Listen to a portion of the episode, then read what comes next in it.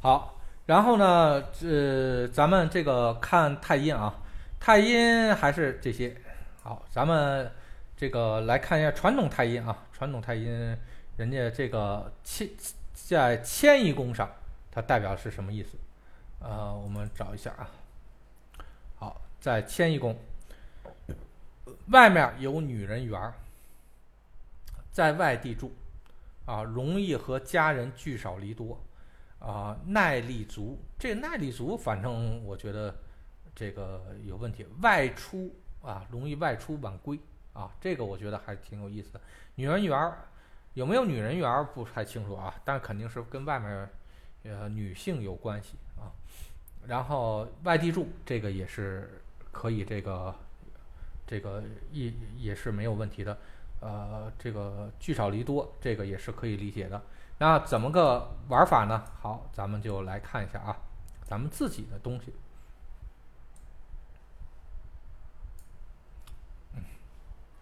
好，首先迁移宫代表的是什么？对吧？迁移宫代表的就是在外的东西啊，在外的东西，然后外界环境、外界表现啊，外力，然后呢，前世、来世啊。这些东西，凡是跟今生没关系的东西，都叫迁移宫，对吧？好，这主要是在外。那这个太阴代表的表现，OK，这些，那咱们就要玩一下这个组合了。其实说白了就是组合关系。首先夜，太阴代表夜啊。那刚才咱们看啊，传统紫微里面也说了啊，就比如说容易外出晚归啊，为什么呢？因为是什么呢？因为你在外面碰到的都是夜。呃，你在外面碰的都是都是夜，夜里老在外面，那你可不就是这个啥外出晚归吧，对吧？所以这个我觉得人家解释的还挺好的，啊，这个还解的挺好。好，然后迁移宫，如果代表的是江河湖海，那什么外出这个啥有水的地方，那有水的地方，比如说你去南方。对吧？去海边儿，然后出海，去海外，然后呢，这个或者是去水多的地方，哪怕你出去游个泳，然后呢，这都是外面有水有水啊，外这个说这这个外面这这个水多啊，所以甚至有可能是什么？你们家外出不不远啊，就可能有水的地方，什么呃江河湖海啊。比如说你住在西湖边儿，啊，都有可能，对吧？然后呢，这属于是外出游水啊，外出游水的这种表现啊。温柔不温柔，就在外面表现的温文尔雅啊，在外面表现的很贤惠啊，在外面表现的很静。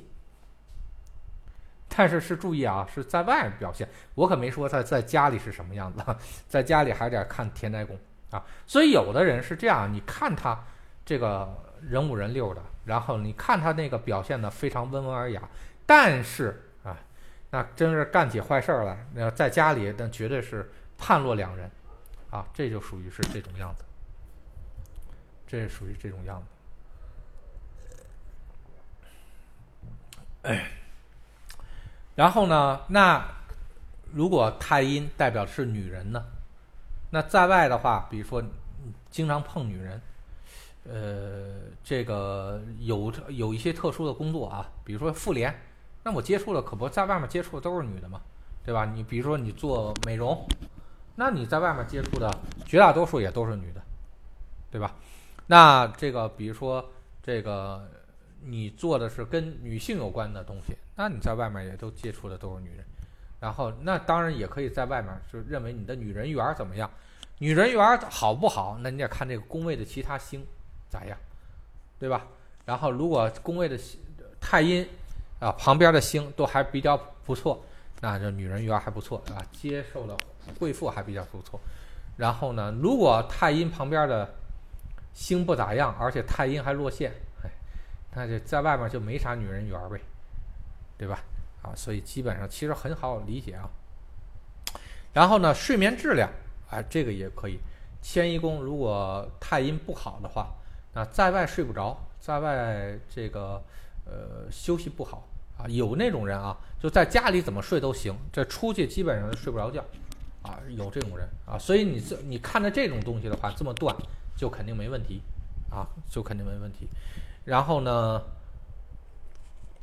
这是这个这个睡眠质量的问题，还有在外存不存？然后呢，这里面呢，咱们传统紫微里面说了很多，说容易在外地发展，容易这个和家人聚少离多啊，说了两个，这个这个就存与不存的事情，就是说，如果太阴代表存与不存的话，也就是说在外是存你的，假设啊，在外是存你的。那也就是说，你你只有一个呀，对吧？在外面存你的话，那就意味着在家里不存你呗呗，对吧？那是这个很有可能是什么？就是你可能经常是需要是在外发展，啊，在外发展，或者是在外去这个啥工作，因为家不存你啊。比如说，咱们就就像说了啊，这个如果如果是田宅宫啊，太阴旺庙。那什么，经常是在家乡或者家里存着你，对吧？啊，这个是什么呢？这属于是这个，呃，这个啥？是家里存你。然后呢，迁移宫老存着你，对吧？那就是这个啥？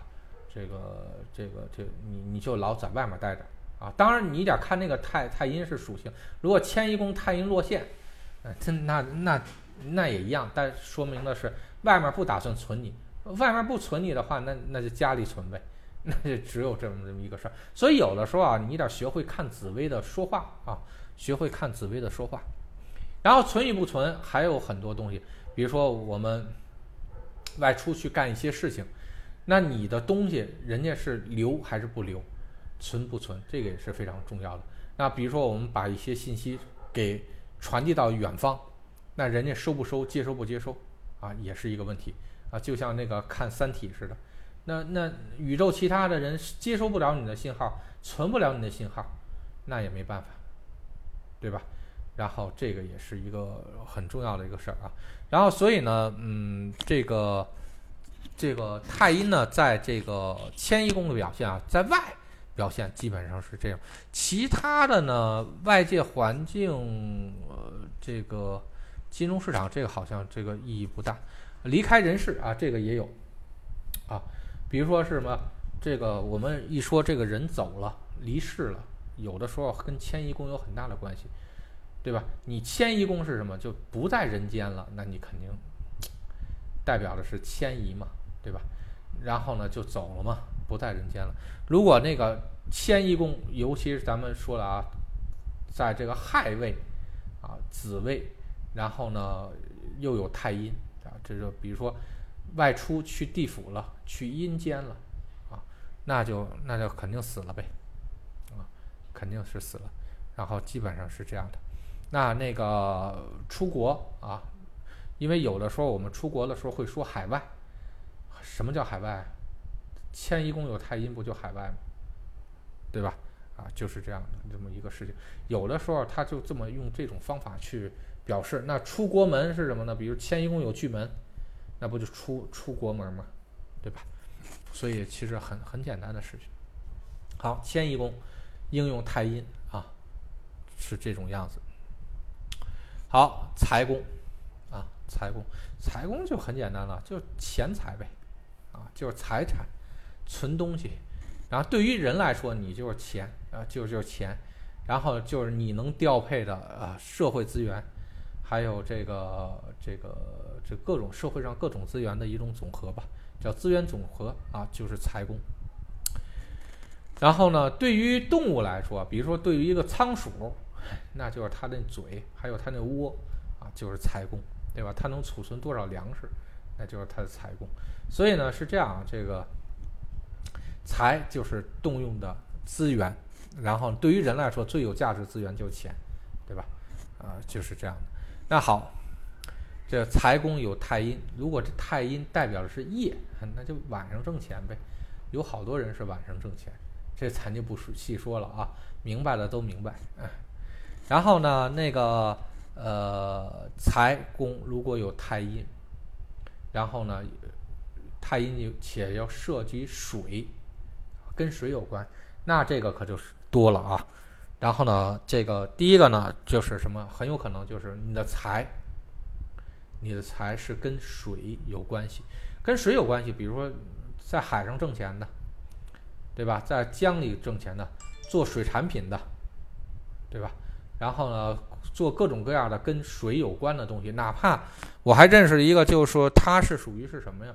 就是那个这个那叫什么来着？呃，他那个好像是。呃，就净化那个那个造纸厂，还有那个制糖厂，那个啥污水处理的，那人家这个也是跟水有关系啊，也污水治理它也是跟水有关系，所以人家也是靠水挣钱，就净化水的，把脏水不好的水给净化成水，那就是靠水挣钱。然后还有呢，就是太阴在财宫的时候，还真的是怕走水。这种命格的人他真怕走水，有的命格的人呢真不怕走水啊，然后所以这玩意儿他这命格和命格还不太一样。那这个怕走水的话，哎，那那个水就是他的财啊，所以呢他养点鱼啊，养点花啊，然后呢或者说弄弄点那个啥，这个水上的这个景色呀，然后或者家里挖个什么游泳池啊，那水位的高低还真跟他这个财运有关系啊，这就是什么财宫有太阴。啊，财宫有太阴，有两种意思然后，一种就真的是代表水既是财，然后另外一个就是它的财运是跟水，呃，水有关系的啊，它是这种样。然后那个温文温柔文静啊，文雅挣挣钱的，这基本上都是什么呀？都是这个老做老婆的命啊，基本上都做老婆的命。然后然后也就是说是什么？你那个。这古代比较多啊，古代比较多相夫教子嘛。现在那女的好像相夫教子的少，对吧？那个性的还是比较多一些。所以这个是咋说呢？咱也不能呃过做过多的评价。反正就是这个靠温柔挣钱的、温婉挣钱、温文尔雅挣钱的啊少。但有的时候啊是这样，比如说做茶文化啊那帮人啊，他他是属于是做文化系。文化系的那种，但又跟水有点关系的，哎，这个这个这个跟温文尔雅这个还是有关系。然后呢，那财宫这个太阴代表女人，那就女人有钱呗，或者靠女人挣钱，那这个就多了，那对吧？那靠女人挣，女人有钱这个比较好理解，富婆嘛，对吧？然后靠女人挣钱的那也很多这种行业。那比如说美容行业、减肥行业，对吧？这个孕妇，然后宝妈、宝妈群，什么卖那个母婴的那些东西，这不都挣的是女人钱吗？你没见到哪个大老爷们儿跑到那儿去去弄这东西，对吧？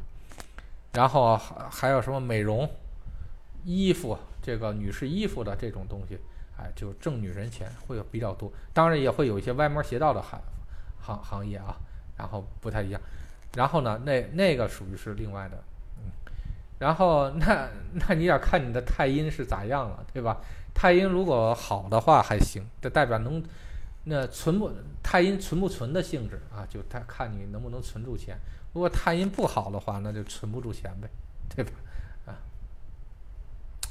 然后呢，那个呃睡眠质量啊，太阴如果代表睡眠质量的话，应在财宫的话。那比如说有那种专门调整人家睡眠的，啊，帮助人休息的，然后卖安眠药的，然后卖那个催眠产品的，啊，这个都有很多啊。还有那个，还有我见见的前几天有那种这抖音上看那种，就帮你进行入睡的，然后你可能大家都在一个地方，然后他敲那个好像是那个钵盂，然后嗡嗡产生，然后你在那个场里面就特别容易睡着，啊，他这个他有。帮助这些东西，嗯，啊，那那个，那你这个女人呢？是我觉得你可能未来做个红娘还比较不错。这太阴亲亲阳红鸾，这都是弄些女人的这个婚姻的事情，啊，这个啥？这个事儿我跟你说啊，的确是做算命这行啊，其实好多就是挣挣女人钱啊比较多。那女人这个算命的最多。对吧？但这客户里面哪个算命师，他的女客户他也有点多呀，他也不能说男客户多，对吧？然后呢，尤其是刚开始的时候，然后可能都是算感情的多，那女人她就比较在意这感情，所以你这个倒挺应景啊。太阴、秦阳、红鸾，那我估计这个啥，这个感情的事儿，可这个可能会比较多一些。